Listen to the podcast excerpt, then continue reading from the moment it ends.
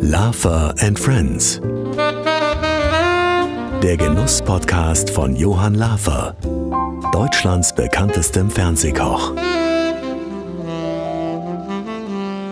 Die Sommerpause ist vorüber und wir starten mit neuen Folgen, erholt und gut gelaunt natürlich. Johann Lafer hat wie immer einen prominenten Gast ins Studio geholt, der aber dieses Mal noch weit mehr ist, als man denkt. Nicht nur Moderator und Journalist, sondern auch Autor eines ganz besonderen Buches. Danke, Sabrina. Ich bin erstmal froh, dass wir beide heute Zeit haben und uns ausgiebig austauschen können. Denn uns verbindet eine lange Freundschaft und trotzdem fehlt uns ja oft die Zeit für längere Gespräche.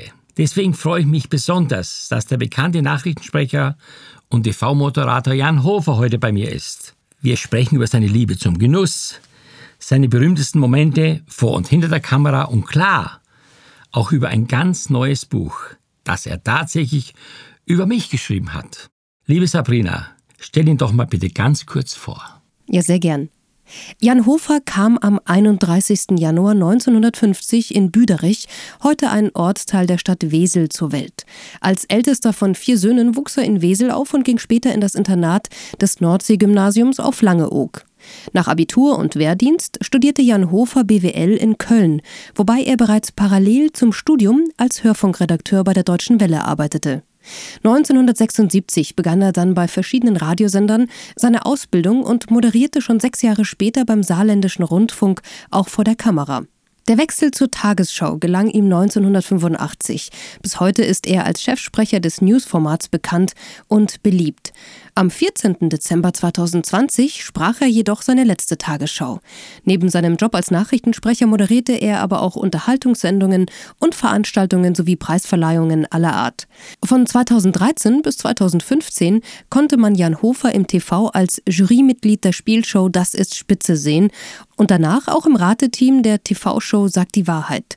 Sogar bei Let's Dance war Hofer in der 14. Staffel zu bestaunen und hat 2021 als Hauptmoderator des Nachrichtenjournals RTL Direkt gleich einen schwungvollen Start bei RTL hingelegt. Passend zum 65. Geburtstag von Johann Lafer hat er nun ein neues Buch herausgebracht. Die Geschichte des Spitzenkochs Johann Lafer. Ein Leben für den guten Geschmack. Erzählt von Jan Hofer. Mit 50 besonderen Rezepten. Ja, lieber Jan, ich bin so glücklich und stolz, dass wir heute hier in Köln sitzen dürfen. Ich kann nur sagen, es ist für mich eine große Freude, äh, auch mal in aller Ruhe und Entspanntheit über uns, über dich zu sprechen, über Genuss zu sprechen. Weißt du eigentlich, wann wir uns zum ersten Mal kennengelernt haben? Ich weiß es nicht mehr. Also ich weiß ungefähr das Jahr, das muss vor 30 Jahren gewesen sein. Bei irgendeiner Fernsehsendung nehme ich mal an oder bei irgendeiner Veranstaltung, aber ich kann es nicht mehr genau beziffern. Ich weiß nur, dass wir uns von Anfang an gut verstanden haben. Ja, und ich auch immer sehr respektvoll war, weil ich sage dir, nachdem ich ja auch manchmal in der Öffentlichkeit irgendwelche Texte sprechen musste oder auch manchmal solche Aufsager machen muss, wo der Redakteur sagt, lies mal den Text vor und dann habe ich immer gedacht, Mensch, Meier, wie der Jan Hofer das kann, diese Betonung, diese Aussprache. Wie könnte ich das bloß auf mich übertragen? Deswegen habe ich schon sehr früh mit ein bisschen Wehmut oder auch mit Stolz auf dich geschaut, weil ich immer gemerkt habe, Mensch, wenn man ja Mr. Tagesschau wird, dann muss man ja schon wirklich, also extreme Begabung haben, das, äh, sagen wir, zu beherrschen. Ich naja, meine, wie kommt hab, das? Ähm, also ich hatte äh, das große Glück, Damals habe ich es gar nicht so gesehen, äh, lange auf einem Internat gewesen zu sein. Und auf diesem Internat waren Menschen, Jungs, äh, Mädchen aus verschiedenen äh, Teilen der Erde, war ein internationales Internat und da sprach man keinen Dialekt. Was aber dazu führte, und das wirst du sehr wahrscheinlich nachvollziehen können, wenn ich nach Hause kam, wo ja Dialekt gesprochen wurde, war ich ein bisschen Außenseiter. Ich konnte den nicht. Also so wie die sich unterhalten haben, konnte ich war immer der feine Pinkel, Ach, der, der Hochdeutsch gesprochen der Hochdeutsch. hat. Heute, so geht's bei mir auch, wenn ich in die Steiermark komme, sagen die, ach komm, du bist ja gar kein, du bist ja keine mehr von uns. Ja. Wie sprichst du denn? Ja, ja sage ich ja klar. Ich meine, ich habe mich dieser Situation angepasst und ich muss auch sagen, ich hatte am Anfang meiner Fernsehkarriere damit wahnsinnige Probleme, weil ich habe denen zu schnell gesprochen, dann haben die Leute zum Teil mich nicht verstanden. Und das Schlimmste war damals auch noch, meine Körpersprache hat ihnen missfallen. Also ich musste sogar zu Beginn meiner Fernsehkarriere ein Körpersprachseminar besuchen bei Sami Morche in Wien, was für mich ganz schrecklich war. Also kann naja, sagen. Berühmter, berühmter ja, Pantomime. Aber das war für mich. Aber lass uns anfangen. Du sagtest gerade, wenn du nach Hause gekommen bist, du bist in der Nähe von Wesel oder in einem Ortsteil in, von. Ich habe in Wesel, also ich bin in einem Ortsteil Büderich heißt der geboren, aber gewohnt haben wir in Wesel. Und bist dort aufgewachsen? Ja, aber wie gesagt, nicht sehr lange, also bis zu meinem vielleicht neunten Lebensjahr und dann war ich am Internat. Kannst du dich noch erinnern, wie das so, ich meine, gerade die Zeit so bis neun ist eine sehr prägende Zeit, man bekommt viel mit, man nimmt sehr viel im Unterbewusstsein wahr. Gibt es noch Momente, wo du sagst, Mensch, Meier, das hat mich damals schon so richtig wirklich berührt, das habe ich heute noch, da denke ich heute noch zurück? Also eigentlich nicht mehr so wirklich. Das hat ein bisschen damit zu tun, dass ich jemand bin, der nicht so gerne äh, zurückdenkt. Also ich hab, wir haben ja dieses Motto des Buches, Zukunft braucht Herkunft. Ich weiß genau, wo ich herkomme. Aber ich bin nicht jemand, der ständig sagt, weißt du noch, und früher war alles besser. Ich kann mich an viele Dinge noch erinnern, aber es gibt wenig prägende Dinge, würde ich sagen, weil ich war der älteste von vier Söhnen. Ich weiß noch, äh, damals mussten meine nachfolgenden Brüder immer meine Klamotten auftragen. Das, da war damals eben so. Da ich aber immer dann natürlich die neuesten Sachen hatten, weil ich ja der Älteste war, verschwanden die auch ständig. Also wenn ich morgens wieder meine schicke Schlaghose damals anziehen wollte, war die mal wieder weg, weil mein Bruder die in Beschlag genommen hatte. Also wir waren eine Familie, die, glaube ich, sehr normal, mein Vater war Handwerksmeister, ähm, groß geworden ist. Wir waren nie reich, aber wir waren auch nie arm. Also es gab bei uns ähm, nicht die Möglichkeit, jetzt mit Sausenbraus zu leben, aber äh, wir haben nicht gehungert, sagen wir es mal so. Das war ja in der Nachkriegszeit bei vielen noch so. Ich bin ja in einer Zeit aufgewachsen, die Wesel war unfassbar zerstört. Ich glaube, 90 Prozent der Stadt war zerstört. Unser Haus war eines der wenigen, was stehen geblieben ist. Wir haben in den Trümmern gespielt. Ich kann mich noch erinnern, dass ich mal mit einem Totenkopf nach Hause gekommen bin, den ich in irgendeinem, in irgendeinem Trümmergrundstück gefunden hatte und überhaupt nicht damit etwas anfangen konnte. Meine Mutter natürlich total entsetzt war, weil ich mit dem Schuhkarton da mit einem, nee. mit einem Totenkopf ankam. Ich habe das als Kind ja gar nicht gerafft, was das war. Ja, aber ist das eine Zeit, die du heute, wenn du zusammenfasst, dein Leben als sehr prägend bezeichnen würdest, oder ist es eine Zeit, äh, in der du sagen kannst, ja, es ist ein Abschnitt meines Lebens. Ich war aber trotzdem in der Zeit glücklich mit dem, was ich dort vorgefunden und hatte. Also ich glaube, Kinder sind immer glücklich, wenn sie ein Umfeld haben, was sie glücklich macht. Denen ist das vollkommen egal. Kinder spielen ja, ich habe ja selber noch einen kleinen Sohn, der spielt viel lieber mit, mit äh, Zeitungsschnipseln als mit irgendwelchem Plastikspielzeug. Also äh, Kinder sind immer dann glücklich, wenn das Umfeld stimmt und wenn wenn man sie glücklich macht mit irgendetwas. Und das war bei uns eben auch so. Und meine Brüder und ich, wir haben ein, ein äh, schönes, eine schöne Kindheit gehabt, trotz allem. Aber ich habe da kann jetzt nicht sagen, dass mich das geprägt hätte in irgendeiner Weise, weil ich natürlich auch irgendwann gemerkt habe, es gibt noch etwas anderes im Leben und habe mich dann mehr darauf konzentriert und weniger auf die Rückschau. Also in, ins Internat hast du ja schon gesagt vorhin, du bist also dann ins Internat. Mhm. Mit welcher Absicht am Ende was zu erreichen? Weil wenn ins Internat geht, denkt man ja wahrscheinlich, äh, das ist erstmal eine Grundvoraussetzung für vieles, aber gab es schon irgendwelche, ich meine, du hast ja dann angefangen beim Rundfunk und alles Mögliche. War das immer schon dein Traum? Überhaupt nicht. Also ich bin aufs Internat gegangen zusammen mit einem meiner Brüder, weil mein Vater wurde schwer krank. Es war so diese Nachkriegsgeneration, die alle nicht gesund nach Hause gekommen sind nach Gefangenschaft und so weiter.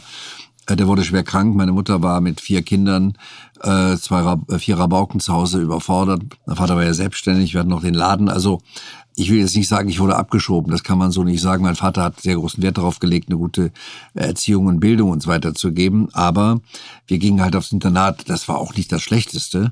Aber der hätte gerne gehabt, dass ich seinen Laden übernehme. Also Der hatte einen, einen Betrieb im Baunebengewerbe, Heizung, Lüftung, Sanitär. Mhm. Und er hätte gerne gehabt, dass ich seinen Laden übernehme. Kannst du heute die Heizung noch mit der Erfahrung von damals selbst reparieren? Nein. nein, nein, nein. Also ich bin oft auf Baustellen gewesen, weil der mich oft mitgenommen hat und ich habe als Student auch sehr viel auf dem Bau gearbeitet, um mir ein bisschen Geld nebenbei zu verdienen. Aber das sind ja heute äh, elektronische Dinge, die eine Rolle spielen und Elektronik spielte in der Jugend wirklich gar keine Rolle. Aber du hattest, du hast BWL studiert und hattest damals schon angefangen, im Radio zu arbeiten. Ja, ich habe also erst zwei Semester äh, Maschinenbau studiert, dem Wunsch meines Vaters folgend, bis ich gemerkt habe, das geht überhaupt nicht. Also Mathematik, Physik, Chemie, das sind alles für mich böhmische Dörfer. Damit kannst du mich jagen. Ne? Ja. Und dann habe ich äh, in Köln BWL studiert und bekam in der Zeit einen Studentenjob. Der war natürlich klasse. Bei der Deutschen Welle, in, in, die damals noch in Köln war, sitzt heute in Berlin und Bonn. Und ähm, man muss sich Folgendes vorstellen, es gab weder ein Handy, noch gab es ein Fax, noch gab es Internet, noch irgendwas anderes. Nachrichten kamen alle über große Fernschreibmaschinen. Und wenn die in, einer, in einem Funkhaus ankamen, mussten ja die Meldungen auch weitergegeben werden an die entsprechenden Redaktionen also Sportmeldung an Sportredaktion, Innenpolitik, Außenpolitik und mhm. so weiter. Und ich war einer von den Studenten, die den begehrten Job ergattert hatten, äh, praktisch äh, diese Fernschreiben abzureißen und, und zu sortieren und in die entsprechende Redaktion zu bringen. Und da habe ich zum ersten Mal mit Medien überhaupt Kontakt gehabt. Ich war bisher Radiohörer und Fernseher. Also Gut, aber ich habe zum Beispiel auch, ich sagte, ich war dann, ich war lange im Messdiener, habe mich dann für die Kirche interessiert, habe dann immer in der Gärtnerei geholfen, habe mir gedacht, wann hast du zum ersten Mal gemerkt, jetzt habe ich etwas für mich entdeckt, wo ich mich wirklich wohlfühle. Gerade dieses Radio und dann später ja auch Fernsehen, dann kam ja die Tagesschau auf dich zu. Wann war das zum ersten Mal? Also ich kann es relativ genau beziffern und dann, man muss das immer vor dem Hintergrund der Zeit sehen. Damals gab es ARD, ZDF und Deutschlandfunk und Deutsche Welle. Das waren die Hörfunk- und Fernsehsender in Deutschland. Mehr nicht. Ähm, die Redakteure waren alle fest angestellt, die auch gerne mal freigemacht haben. Und ich habe einem Redakteur zugearbeitet, der freitags nie da war. Der hatte freitags immer äh, äh, wichtige Rechercheaufgaben, erzählte der. Immer mhm. war der nicht da. Mhm. Und als der merkte, dass ich mich nicht allzu blöd angestellt habe, habe ich so angefangen, langsam, obwohl ich es eigentlich hätte gar nicht gedurft, redaktionelle Aufgaben zu übernehmen. Ich habe den vertreten. Der hat mir dann am Donnerstag gesagt, hör mal zu, morgen bin ich nicht da, da muss ich äh, wichtige Dinge machen. Also du bist ins kalte Wasser geworfen. Und äh, kümmere dich da und darum. Das waren ganz einfache Aufgaben anfangs. Aber da ich die immer zu seiner Zufriedenheit erfüllt habe. Ich wurde auch nicht dafür bezahlt übrigens. Hatte, gab es ja keinen Etat für. Ja, solche sowas. Mitarbeiter wünscht man sich heute. Ja, aber da, damals hat man viele Dinge gemacht, die einfach Spaß gemacht haben. Ich, ich, hab, ich wurde ja bezahlt für, für meinen Hiwi-Job da, aber natürlich nicht für andere Aufgaben. Ja. Und dann habe ich nach relativ kurzer Zeit, hat der gemerkt, dass er sich auf mich verlassen konnte und ich merkte, wie mir das Spaß macht in diesem Bereich zu arbeiten. Kannst du dich erinnern, als deine erste, ein erster dann wirklich vor der Kamera Auftritt bei der Tagesschau war?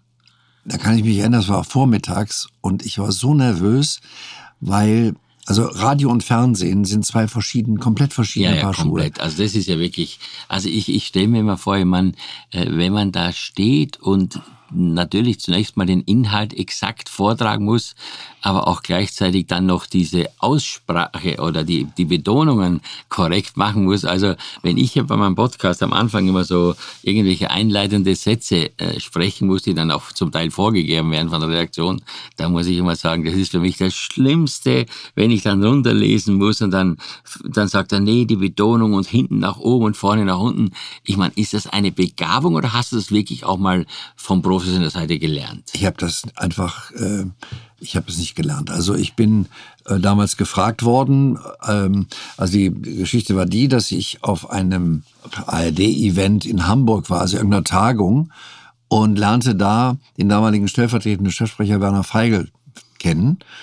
Und wir standen an unserem Tisch zusammen und plötzlich sagte er, ich kenne Sie irgendwoher, weil ich hatte ja schon so ein bisschen Regionalprogramm gemacht im, beim Saarländischen Rundfunk. Genau, du bist ja aus dem Saarland quasi. Und ähm, das muss man auch da wissen, damals gab es nicht in den Haushalten Fernseher, wo man äh, fremde Sender hätte sehen können. Also konntest du den Sender sehen, der in deinem Bundesland ausgestrahlt wurde.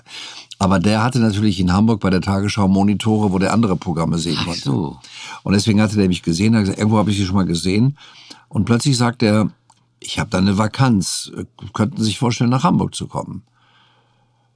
Das war wirklich irre. Und in dem Augenblick war ich so perplex, drehe ich mich so halb um und kipp dem eine Flasche Rotwein über den Anzug, Nein. der da stand.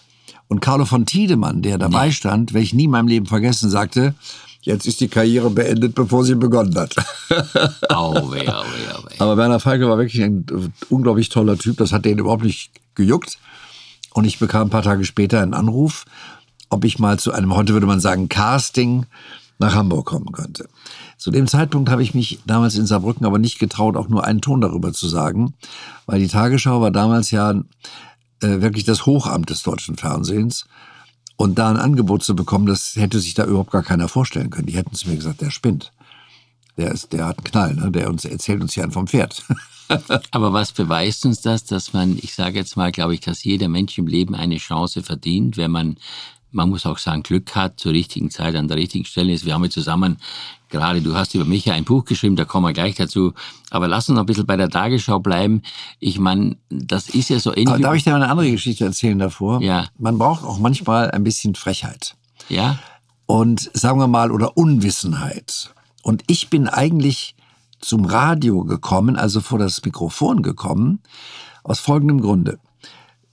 Ich sage nochmal, wir muss, müssen immer viele Jahre zurückgehen und die Korrespondentenberichte, es gab eine Sendung, die mit Korrespondentenberichten aus aller Welt bestückt war, eine Radiosendung.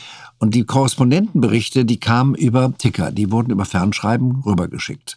Und dann wurden Sprecher bestellt, die das vorgelesen, Vorgelesen haben. haben. Es gab einen Moderator, der hat gesagt, so, hier ist äh, das und das und jetzt äh, in, aus London äh, Fritz Müller oder so. Dann wurde der Beitrag vorgelesen und dann sagte er, wir gehen nach Afghanistan, aus Afghanistan, bla bla bla und so weiter. Damals aber war um 15 Uhr, hatte der Techniker immer Pause zwei Stunden. Wir haben aber um 17 Uhr gesendet. Und wenn um 15 Uhr etwas nicht im Kasten war, konnten wir das um 17 Uhr nicht senden. Und an einem dieser Freitage, als ich mal wieder Redakteur der Sendung war, Hast du dich da reingesetzt? habe ich mich selber eingesetzt. Und zwar, in, da fehlte ein Sprecher. Der Techniker hatte Pause und ich wusste, wir können das Ding nicht senden. Also wir können diesen Beitrag nicht senden. Also was habe ich gemacht? Ich hatte mir das ja vorher alles angeguckt. Ich bin ins Studio gegangen, habe den Regler aufgezogen, bin ins, rumgerannt in die Sprecherkabine, habe ein paar Sätze gesagt, bin wieder rum, habe kontrolliert, ob der Pegel stimmt, habe das Band zurückgefahren, habe wieder aufgemacht, habe mich hingesetzt, habe das Ding vorgelesen, bin wieder rein, habe gestoppt, habe das geschnitten und da reingemacht. Und das hat wunderbar geklappt. Also alle fanden, mit Verein hat ja keiner gewusst. Eines Tages sagt mein Redakteur zu mir, sag mal, ich habe am Freitag die Sendung gehört. Wer war denn der Typ, der da gesprochen hat? Den kenne ich überhaupt nicht. war ich? Wie, das warst du? Ja, ja, sag ich, war keiner Ja, da. also man muss auch manchmal, wie du schon sagst, ein bisschen frech sein. Man muss auch selbstbewusst genug sein. Man muss die Gelegenheit beim Schopfe packen, ja. da hat der Typ zu mir gesagt, so eine freche Nummer habe ich ja noch nie erlebt, aber irgendwie genial. Sag mal, äh, du hast ja natürlich, ich meine, das, ich stelle mir das schon nicht ganz einfach vor, äh, nicht immer nur leichte Nachrichten zu verkünden. Ich meine, es sind ja oft auch sehr, sehr, sehr tragische Situationen dabei.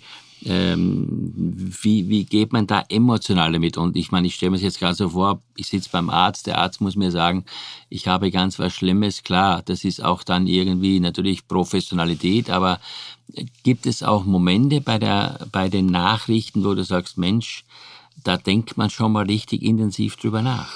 Ja, die hat es sogar sehr häufig gegeben. Also wenn man so konzentriert mit der Schlechtheit der Welt zu tun hat, dann hat man irgendwann mal das Gefühl, die Welt ist so schlecht. Das ist sie aber nicht.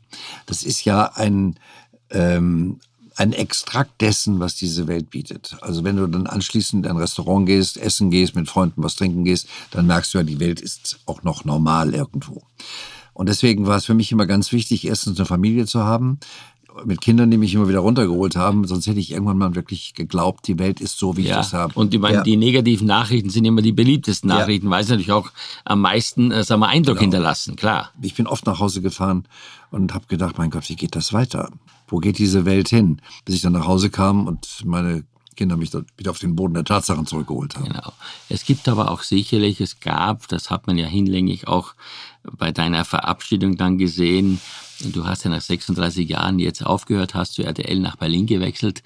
Da gab es ja auch äh, viele lustige Momente, was man ja eigentlich mit einer Tagesschau, die ja immer so eine sehr seriöse und fundierte Sendung ist, nicht erwartet. Was waren so Momente, die dich auch, ich sage jetzt mal, auf der anderen Seite äh, nachdenklich berührt haben, aber auch im positiven Sinne? Also diese lustigen Momente, die waren da, aber wenn du mal das auf 36 Jahre verteilst, sehr gering. waren das wirklich sehr, sehr geringe. Es hat sich in der Regel auf Dinge bezogen, die der Zuschauer gar nicht gemerkt hat. Also wenn ich zum Beispiel eine äh, aserbaidschanische Stadt falsch ausgesprochen habe, dann hat das meine Redaktion gemerkt, aber der Zuschauer wusste ja, es ja gar klar, nicht. Ne? Klar. Aber damals war das eben so, ähm, da war es üblich, dass man auch noch einen, einen, zu sich genommen hat, gerne mal abends. Und da wurde ja auch noch in den Redaktionen gequalmt. Wurde ja geraucht. Auch noch. Ja, was war qualmt, da war es Geld. und die, manchmal war es so, dass, also das ist wirklich jetzt 30 Jahre her, wenn die Jungs Durst hatten, haben die mir einen Versprecher reingeschrieben. Das heißt, du musstest nach dem Versprecher einen ausgeben. Ich musste einen ausgeben, genau. und ich werde in meinem Leben nicht vergessen, dass ich einmal äh, gedacht habe, ich hatte auch Geburtstag, glaube ich, an dem Tag. Und da habe ich gedacht, oh, jetzt tue ich denen mal was Gutes und habe denen eine gute Flasche Cognac dahingestellt. Ich ja. glaube, Remy Martin war das. Die wurde aber in der Kantine flugs gegen drei Flaschen Maria Kron eingetauscht, eingetauscht weil das mehr, mehr, mehr Volumen, mehr, mehr Volumen hatte. aber das gibt schon lange nicht mehr, muss ich sagen. Also ich, ich hatte auch so Erlebnisse, wenn ich dann irgendwann mal beim Radiosender war eingeladen und dann äh, stand dann irgendwie so eine Flasche unter dem Dresen und dann kam die Aussage, ja, heute habe ich Grippe, ich muss jetzt einen trinken. Also ich glaube, in der Branche gab es schon auch gewischt, gemischte Dinge wie überall, ja, ganz klar. Aber wie gesagt, da muss jeder mit sich selbst fertig werden, wie er das auch verarbeitet.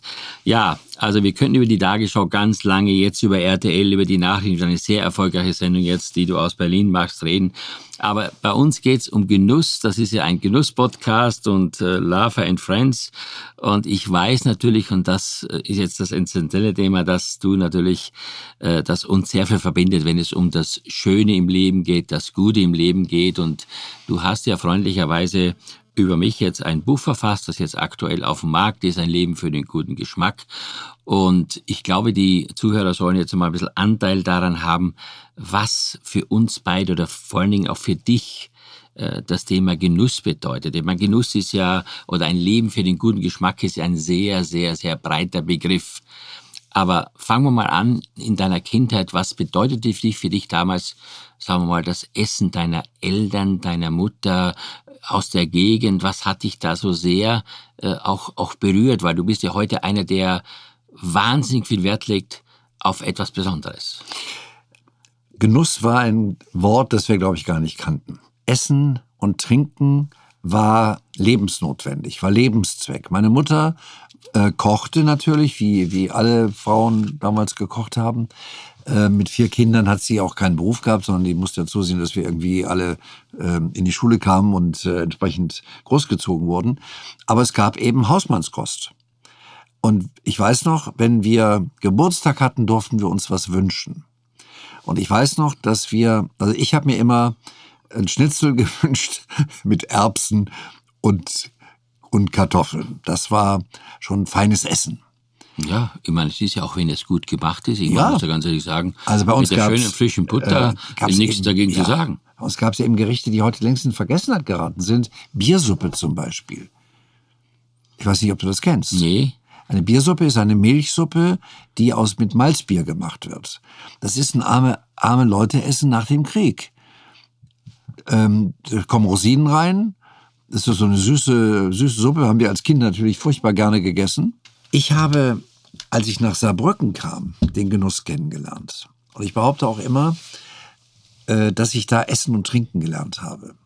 Die Saarländer, muss man ja wirklich sagen, aus meiner Erfahrung, man sagt zwar immer durch die Frankreich Nähe, aber die Saarländer aus meiner Sicht sind in Deutschland, ist das Bundesland, wo man, glaube ich, immer noch am höchsten Anspruch legt, den höchsten Anspruch legt, wenn es um gute Produkte und um gutes Essen geht. Das, das ist hinlänglich, glaube ich, auch bekannt. Ja, das hat auch mit Frankreich Nähe zu tun, weil man darf ja eins nicht vergessen, damals gab es die deutsche Mark und es gab den französischen Franc. Der französische Franc war ein Drittel so viel wert. Also wenn du nach Frankreich essen gegangen bist, und die Grenze von Saarbrücken äh, nach Frankreich war ja eine grüne Grenze. Da bist du ja nicht über den Grenzübergang gefahren, sondern irgendwo über die Felder.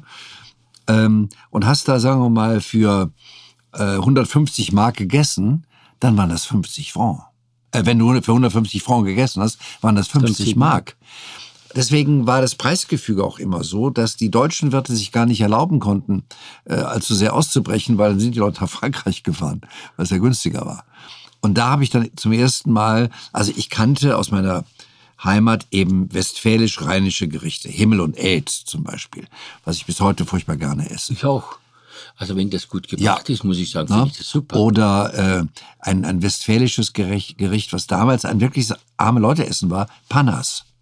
Was ist das? das ist eine Pastete, die wurde aber aus, aus Resten, Wurstresten gemacht. Ja. Da war alles drin, was der, was der Fleischer nicht mehr verwerten konnte. Heute ist das eine, eine, eine hochwertige Pastete, äh, eine westfälische Spezialität, die sehr teuer ist und die es auch nur in, in, in westfälischen Spitzenrestaurants gibt. Aber damals war es eben jetzt unbedingt nicht das, was man gerne gegessen hat. Ähm, und dann kam ich äh, dann nach Saarbrücken und da gab es äh, zum Beispiel Schalotten, hatte ich in meinem ganzen Leben noch nie was von gehört. Ich wusste überhaupt nicht, was das ist. Ja, die, die meisten Leute, auch heute noch im Kochkurs, wenn ich sage Schalotten schneiden, dann denken die, was, Schalotte oder Scha ja. was? Also es ist wirklich so, also es gibt immer noch so, so feinere Sachen, weil wir sind doch gewohnt, die ganz normalen Zwiebeln zu nehmen, mhm. die großen und die kleinen und die roten. Aber Schalotten sind wirklich so ein typisches französisches mhm. Produkt, was bei uns erst, glaube ich, durch die neue Küche, durch die Köche, die jetzt dann auch angefangen haben, sich im Fernsehen zu präsentieren, äh, publikumsreif geworden mhm. ist. Ja? Genau. Oder Käsesorten zum Beispiel. Ja. Also ich kannte das alles nicht. Ich, bei uns gab es halt Holländerkäse. Gouda, der ist wahrscheinlich auch nicht und aus Gouda war. plötzlich Brie und Fourme d'Ambert und, und alles aus den Vogesen. Ja, und, und äh, auch Schnecken und es gab Froschenkel, auch Dinge, die man heute nicht mehr so essen würde. Aber ähm, und dann gab es äh, auch Wein. Ich hab, hatte früher hatten wir ein Bier auf dem Tisch stehen. Wein wurde, wenn, ein Moselwein, der, der süß war. Mhm. Und da bin ich dann zum ersten Mal mit, mit guten, trockenen Weinen, ähm, roten, rosé und auch ähm, ähm, weißem zu, äh, in, in Kontakt gekommen. Und für mich haben sich ganze Welten da eröffnet. Also wenn ich das jetzt so höre, dann, ich meine, das muss man auch mal ganz deutlich sagen für unsere Hörer, dann könnte ich das von meiner Warte aus genauso erzählen, mhm. zwar auf anderen Produkten bezogen, aber äh, ich musste wirklich sagen, also auch für mich damals, ja, und das war, ich meine, auch der Ausgangspunkt für mich war zunächst mal die Natur, das Produkt. Für mich war wirklich mitzubekommen, was es bedeutet, eine Kartoffel auszugraben oder sie im Frühling zu pflanzen oder äh, wenn die Mutter geweint hat, wirklich wenn es Frost im April gab und die Marillenbäume sind nicht zum Blühen gekommen, weil die Knospen abgefroren sind und es gab wirklich keine Marillen. Und da muss ich sagen, sind für mich die Grund... Aprikosen, musst ja, du sagen. Aprikosen, ja. Damals sind für mich die grundlegenden Einstellungspunkte geschaffen worden und deswegen bin ich heute so ehrfürchtig und respektvoll. Und ich glaube, das verbindet uns so sehr, dass wir einfach nie unsere Wurzeln verloren haben, dass wir genau wissen, womit wir groß geworden sind. Und wenn wir heute auch manchmal Situationen haben, wo man vielleicht Grund hat, darüber nachzudenken, was nicht so gut geht, dann denkt man doch immer zurück an das, was mal war und sagt, es war schon mal anders, oder? Ja, das ist genau richtig. Äh, und wenn man die, nicht die Chance hat, aus diesen Dingen herauszukommen, die einen damals geprägt haben, dann passiert genau das, was mit meinen drei Brüdern passiert, die alle drei äh, immer in der, in der Region geblieben sind, die sind auch immer noch dieser Region verhaftet und die essen auch noch so wie früher. Also wenn ich sagen würde, Mensch, komm, lass uns heute mal essen gehen, schön, äh, vorher ein paar Austern, da würden die sagen, was? Austern? Hast du es noch alle? So, sowas essen Lieber einen westfälischen Schinken, oder ja. wie? Niemals. Ja, aber das ist auch so, dass natürlich die Kulturgeschichte des Essens natürlich auch sehr spannend ist, diese zu erleben. Das kann ich auch von mir sagen. Ich meine, als ich in Frankreich war, und dort auch gelebt hat in Paris. Man hat immer erzählt, ja, Frankreich, das Land der guten Küche und da ist alles entstanden und so weiter. Ich meine, auch da gibt es natürlich vieles, vieles, was sehr gut ist. Es gibt aber genauso Dinge, äh, die nicht so gut sind. Ja, das muss man auch wissen. Ja. Aber muss sich von allem das Beste rausholen. Und deshalb eine Frage an dich, womit, man, du lebst jetzt auf Mallorca, das ist natürlich sehr mediterran angehaucht, womit äh, machst du heute Freunden oder deiner Familie, wenn es nach deinen persönlichen Einstellungen geht, äh, jemand wirklich eine große Freude, wenn ihn zum Essen einlädst? Was ist so das, was sein muss? Also zunächst einmal finde ich, dass wir hier in Deutschland inzwischen eine kulinarische Vielfalt haben wie kaum in einem anderen Land der Absolut. Erde. Also man kann vietnamesisch essen, chinesisch, man kann ungarisch, man kann deutsch, man kann alles wirklich auf kleinstem Raum erleben, wenn man das möchte. Und man muss es nur wollen. Und ich wenn ich, ich bin ja kein Koch wie du, ich, ich koche halt nur gerne. Ja. Aber wenn ich zum Beispiel zu Hause mal eine richtig schöne Hausmachergeschichte, also richtig schöne Bratkartoffeln. Ich habe ja von dir gelernt, wie man richtig Bratkartoffeln brät. Dann sind die immer hin und weg mit den richtigen Kartoffeln dazu. Ja, aber stell dir mal vor, wir sprechen jetzt von einem sehr preisgünstigen mhm. Produkt, von einem Inhalt, der nichts mit 27 Zutaten zu tun hat. Mhm. Und man kann mit diesen so einfachen Dingen, was eigentlich jeder kennt, Bratkartoffeln, Menschen noch, wenn sie gut gemacht sind, so richtig begeistern. Ist das nicht das Schöne ja, an der Küche? Also wirklich, du gehst äh, und kannst überall Sushi und ich weiß nicht, ja. was alles essen, aber wir verlernen auch mal so ein ganz kleines bisschen, wo wir hergekommen sind in der, in der Küche. Und ich finde das einfach so toll, dass man heute erstens überall die Zutaten bekommt, frische Zutaten. Wir dürfen eins nicht vergessen. In den 50er, 60er, 70er Jahren, da wurden alle Soßen angedickt mit, mit Mehl. Und ich muss ja sagen, es gab ja nichts, wir hatten gar nichts, wir hatten keinen Supermarkt. Ich meine, nichts. wenn bei nee, uns, wenn es bei uns Rahm gab oder wenn es ja. zum Kuchen oder was mhm. Rahm gab, dann hat die Oma erstmal oben von der Milchkanne das abgeschöpft, mhm. verstehst dann wurde das aufgeschlagen, also wenn es überhaupt zum Aufschlagen ging. Ja. Also das kann man sich heute gar nicht mehr nee, vorstellen. Nicht vorstellen. Heute greift man bei einer Auswahl von 30 Packungen ja. zu irgendeiner Packung mit der Sahne und geht nach Hause und schlägt die auf. Man muss nur noch schauen, ob der Fettgehalt stimmt. Also, wie gesagt, ist Wahnsinn. Wenn ich heute in, in, auf Mallorca in einen Supermarkt gehe, da gibt es da eine Obst- und Gemüseabteilung, die ist so groß wie bei uns ein Edeka. Das ist irre. äh, aber auch da natürlich ganz viele regionale Produkte. Sehr viele. Frische äh, Oliven, ähm, gibt es natürlich hier im Feinkost auch, aber ja. da sind die eben ganz normal. Ja, klar. Ne? Auf der anderen Seite mussten die Mallorquiner wieder lernen, äh, mit Butter zu arbeiten. Die kannten früher keine Butter. Ja, klar. Die, alles die mediterrane Küche ist ja sehr ja. gesund, weil man natürlich die tierischen Fette und ja. auch die tierischen Produkte ja relativ stark reduziert und ja. dafür eben pflanzliche und auch äh, zum Teil Fisch einsetzt. Also ja. Ich, ich, es gab ein Restaurant, ähm, wo mich ein mallorquinischer Freund mal eingeladen hat. Da musste man vorher den Fisch aussuchen, den man essen wollte. Ich wäre in diesem Restaurant verhungert. Ich hätte gar keine Ahnung gehabt. Da lagen Fische, die hatte ich in meinem ganzen Leben noch nie gesehen. Und dann sagte der, den nehmen wir und den nehmen wir. Was ist das? Das ist ja so wie heute. Wie früher gab es in den Gourmet-Restaurants immer diese großen Käsewagen. Kennst ja, du noch? Ja, Käsewagen. Da mhm. kommt der Kellner und erzählt. Und hier kommt der Brie d'Amour aus sowieso, gemacht mit, aus sowieso, ja, mit so viel Fett und da. Mhm. Daneben ist jetzt der Fourme d'Ambert und der kommt aus den, wo, also wo auch immer her und so weiter. Und dann sagt er, wenn er das alles aufgezählt ist zum Gast, so was hätten Sie denn gerne? Das habe ich mich selbst auch immer beobachtet.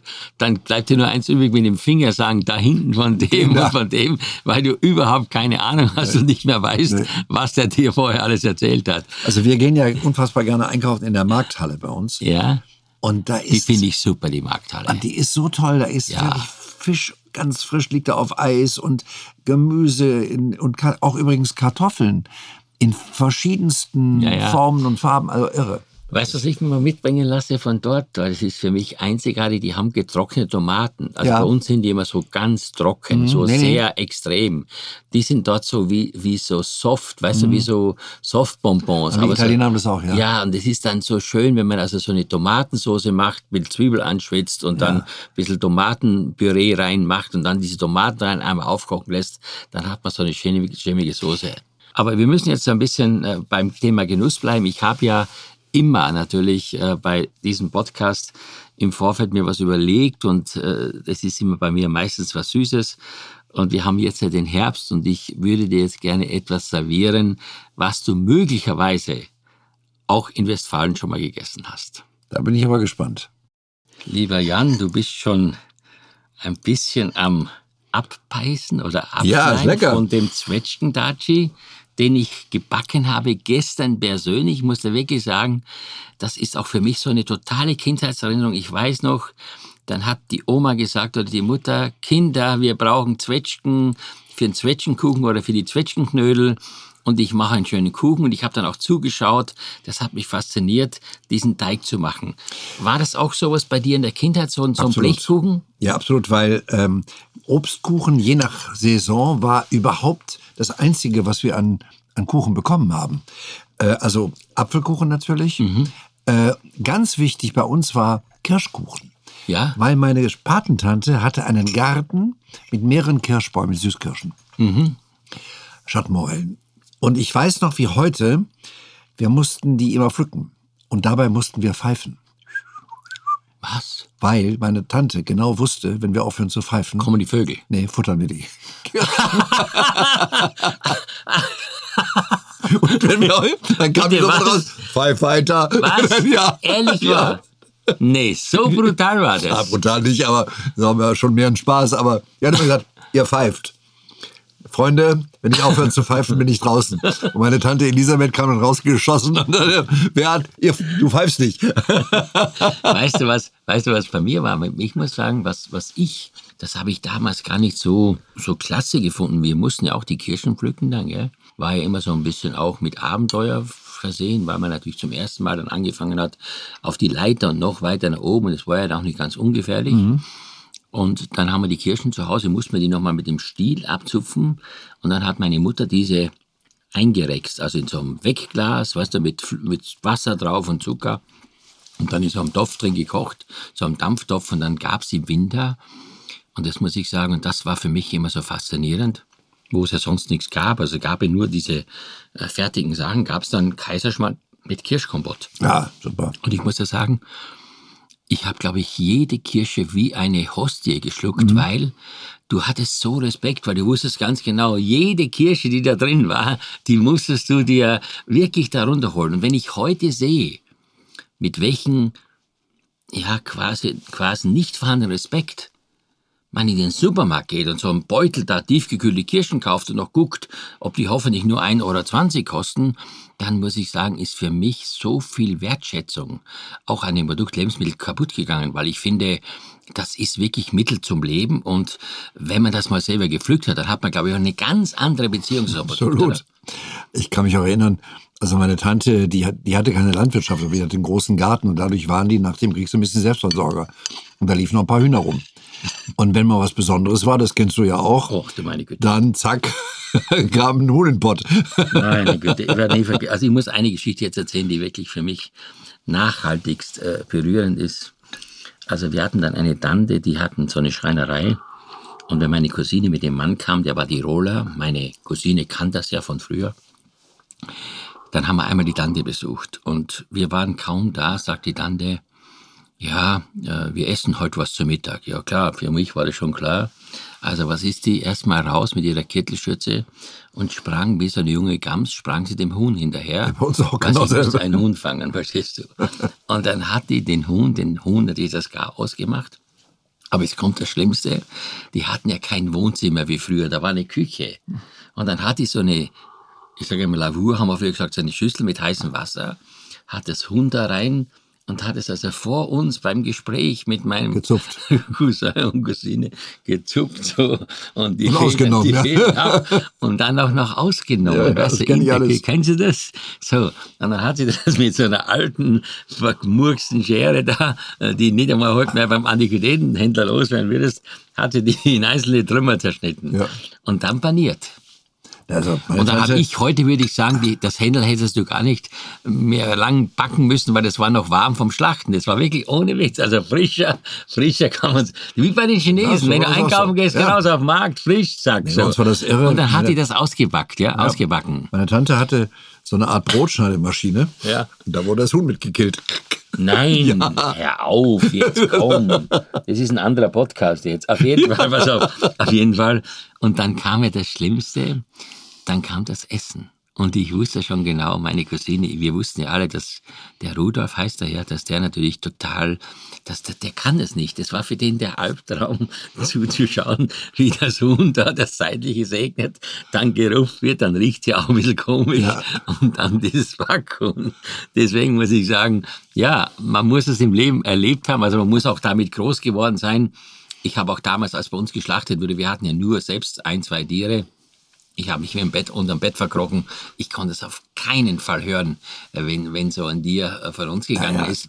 Aber das ist das Leben. Das muss man einfach so sagen, wie es ist. Ja, auf jeden Fall. Ich glaube, lieber Jan, in unserem Buch. Aber übrigens, ich kann mich an noch etwas erinnern. Ich weiß nicht, ob du das noch weißt. Lebertran. Nee. Also wir mussten furchtbares Zeug. Was Lebertran? Gibt's ja heute was Lebertran, ja, von von. Nee, es gibt's nicht mehr, weil äh, das ist ja das ist ja kommt ja von Wahlen. Omega-Fettsäuren oder sowas da um diese, um die angeblich die Knochen, den Knochenwuchs und das alles zu ja. unterstützen, mussten wir jeden Tag Lebertran. Ähm, was ist, wie, aus was wurde der gemacht? Aus dem Tran von Walen wurde der gemacht. Der, das war ein Waltran. Und also, dann? Und dann musste man den schlucken. Der schmeckte ganz grauenhaft. Aber das, das war so nach dem Krieg. Ich kann mich nur noch erinnern, in der Schule gab es bei uns immer so eine, so eine Billev gegen, haben sie gesagt, gegen Karies. Ja, das ist was anderes. Was da war. Du bist ja schon, schon weit fortschrittlich. ja, Lebertran. Also diesen Geschmack werde ich auch mein Leben lang nicht mehr los. Also. Also du weißt und wir wissen das zusammen, deswegen sagen wir das nochmal. Ich glaube, dass ähm, unsere Fans in dem Buch Ein Leben für den guten Geschmack noch viele, viele Geschichten mehr erfahren dürfen. Auch sehr vieles, glaube ich, was uns beide verbindet, was mir wahnsinnig viel Freude gemacht also, hat. Wenn man an so einem Buch arbeitet und das dann endlich in den Händen hält, ist das ja ein besonderes Erlebnis. Ja. Aber ich muss wirklich sagen, ich habe solch eine Lust bekommen, einzelne Rezepte nachzukochen. Das kannst du dir gar nicht vorstellen. Das, weil das einfach, es ist optisch gut gemacht und dann sich hinzustellen und daraus etwas zu machen, was dann auch vielfach besser ist als das, was man jemals vorher gemacht hat. Das finde ich schon ganz irre. Ja, und wenn man überlegt, wie, wie, wie beklopft wir auch waren oder wie, wie ehrgeizig mhm. oder ich immer war und auf Ideen kam, wie man muss ein Savare-Förmchen mit einzelnen Spaghetti auslegen. Man, das ist ja Strafarbeit, ja, aber du ja. hast alles gemacht, um zeitgemäß, um erfolgreich zu sein und so weiter und so fort. Ich glaube, darüber könnte man jetzt noch Stunden sprechen. Ich habe noch zwei, drei andere Dinge, die ich gerne loswerden möchte, nämlich was mich natürlich interessiert. Du hast ja im Dezember dann, als du bei der Tagesschau aufgehört hast, äh, deine Krawatte abgelegt. Ich habe das Gefühl, es hat aus dir nicht nur ähm, nicht nur das gemacht, dass du keine Krawatte mehr trägst, sondern ich habe das Gefühl, dass du für meine Begriffe total lockerer geworden bist. Also ich meine, im Privaten auch insgesamt. Ich fand dich immer früher sehr, also mir gegenüber sowieso, aber so, du bist sehr jugendlich, sehr erfrischend, du bist sehr aufgeschlossen. Äh, war das eine bewusste Entscheidung oder ist es nur so unbewusst irgendwie entstanden? Es war eine ganz bewusste Entscheidung, wobei die Krawatte gar nicht die Rolle spielt. Die Krawatte ist nur ein Synonym gewesen. Ist es deine junge Familie mit dem Kind? Nein, ähm, ich war immer jemand, der sich für neue Dinge interessiert hat. Immer schon. Und zwar, äh, ich, ich kann heute noch meinen, meinen Kindern den Computer reparieren. Also die, wenn die ein Problem haben mit ihrem Computer, kommen die zu mir. Du bist ja ohne dies total modern. Also TikTok, ich, du hast ja eines der erfolgreichsten ja. äh, TikTok, äh, wie sagt man da, TikTok Posts-Videos Post, ja, ja. Gemacht. Damals dieses mit der Tagesschau, mhm. das war 2019. 2019. Und da war ja TikTok bei uns noch gar nicht. Ich glaube, das war ja so ein Rand, eine Randerscheinung, oder? Ja, ich glaube ganz einfach, dass man sich Dinge nicht verschließen kann. Die kommen. Da kannst du dich auf den Kopf stellen. Also, ähm, wenn du jetzt nur mal an, an unseren Podcast denkst, denkst, vor zwei Jahren hättest du dir vorstellen können, sowas zu machen? Ich, ich muss ja ganz ehrlich sagen, ich hätte dir gerne was gekocht, aber dass wir jetzt hier in einem Tonstudio sitzen und uns über, unter, unterhalten Ja. über, über, über Gott und die Welt, über unser Leben, über das, was wir zusammen machen, dann habe ich immer gedacht, wen interessiert das denn? Also was, für Mhm. wen bitte? Was ist mit dem Aufwand? Aber ich glaube, dass die Welt sich heute äh, in bestimmten Bereichen einfach extrem verändert Ja. und ich selber natürlich denke jedes Mal, möchte ich das auch. Und das muss ich schon sagen, ich würde nichts machen, wo ich sagen würde, nee, wer braucht das denn? Sondern ich habe das Gefühl, dass heute es schon ganz viele neuzeitliche Erscheinungen gibt, die der Welt auch wirklich gut tun. Ja, äh, glaube mir, das ist, ähm, es ist nicht alles schlecht, was auf uns zukommt. Man muss damit lernen, umzugehen und man muss es für sich einordnen. Man muss nicht alles machen. Nee. Aber ich finde, das, was die Welt uns heute bietet, das ist doch gigantisch.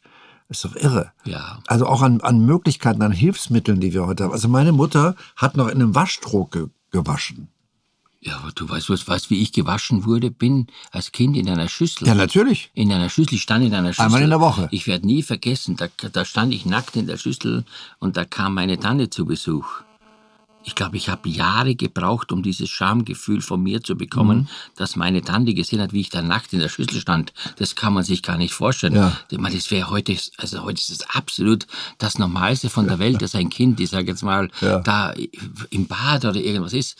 Aber daran sieht man, äh, wie sich das alles ein bisschen entwickelt hat. Das muss ich ja sagen, Gott sei Dank. Und dieses Thema Podcast ist ja auch dazu da, um heute vom Menschen etwas zu erfahren, was man sonst wahrscheinlich äh, ja so komprimiert nicht erfahren kann, es sei denn, es schreibt jemand über sich ein Buch. Aber auch da muss ich sagen, da bin ich dir sehr dankbar. Jetzt kommen wir zu dem Ende des Podcasts, dass du wirklich dich meiner angenommen hast, dass du mir zugehört hast, dass du wirklich ähm, ja so offen warst und, und, und mich auch verstanden hast. Es sind auch sicherlich Dinge drinnen, die auch für mich manchmal schwierig sind, jemand anzuvertrauen. Aber du hast sie, glaube ich, sehr, sehr richtig eingeordnet dafür bin ich sehr, sehr glücklich. Und ähm, danke dir ganz herzlich und möchte jetzt gerne aber trotzdem noch zwei Fragen stellen, äh, die immer bei meinem Podcast kommen müssen. Es sind einfach irgendwann mal Gegebenheiten, über die man nachdenkt. Das eine ist, äh, du müsstest jetzt mit deiner Familie äh, verreisen auf eine Insel, äh, umgeben von gar nichts und müsstest jetzt zu Hause überlegen, was würdest du mitnehmen? Diese Frage ist natürlich ein, ein Oberbegriff, weil es sagt ja mehr aus, wie nur die Tatsachen, welche Produkte du mitnimmst. Das würde mich jetzt sehr interessieren. Oh, das ist eine sehr schwierige Frage. Ich würde, glaube ich, versuchen, einen Stromgenerator mitzunehmen, so einen kleinen zum Drehen. Ja, Äh, und ein entsprechendes äh, Radio, was man auch so auf, auf äh, dingsen kann, einfach um äh, zu hören, ob irgendwas in dieser Welt äh, mich betreffen könnte. Ähm, ich könnte mir ja ein Handy mitzunehmen, wäre totaler Blödsinn, weil Nee, ich hätte ja gar keinen Empfang, ging hast also du nicht. keine, kein Akku. Ich glaube, das wäre schon mal wichtig, dass ein bisschen Strom zu haben. Strom ist ja unglaublich äh, Wichtig. wichtig für alle möglichen Aber Dinge. mittlerweile sehr teuer. Das kann man wohl sagen, ja. Ähm, und ich würde eine Schere mitnehmen. Eine Nagelschere.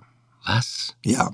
Was machst du denn damit? Ich, mir, ich habe mir erstmal ein Nagel äh, verwachsen ein bisschen. Ja, Das hat innerhalb eines Tages dermaßen wehgetan. Als ich dann abgeschnitten habe, war es dann wieder gut. Und da ist mir klar geworden, dass solche kleinen Dinge uns Menschen umbringen können. Das sind ja nicht immer so die großen Unfälle, sondern es kann ja sein, dass du dich irgendwo einritzt und hast anschließend eine Blutvergiftung und dann stirbst du daran. Also- und genau deswegen würde ich eine Riesenpackung Ibuprofen mitnehmen. Ibuprofen. Okay. Und eine Schere. Das ist auch etwas, was ich so in der Zusammensetzung noch nie gehört habe. Und natürlich jetzt, ich bin Koch. Ich, äh, wie gesagt, ich darf jetzt nicht sagen, ich liebe dich, aber ich verehre dich. Ich bin total begeistert von dir als Mensch und das, was du machst. Äh, Was darf ich für dich kochen? Was wünsche dir als Henkersmahlzeit? Ich wünsche mir einen Burgunder Schmortopf. Mit dem besten Rotwein aus Frankreich? Ja. Und mit einem tollen Fleisch. Ja. lange geschmort. Und zwar ist das das erste Gericht, was ich als Student selber mal meinen Gästen vorgesetzt habe. Ich hatte das gelesen in irgendeiner Zeitung und ähm, habe ewig lange gebraucht, um überhaupt zu begreifen, welche Zutaten da drin waren, weil ich die alle gar nicht kannte. Und dann habe ich mir einen Le Creuset Schmortopf Ja, gekauft. ja, klar, super, super Produkt, Gusseisen, perfekt. Für ein Schweinegeld. Also der Ja. hat mein Monatssalär eigentlich aufgefressen damals.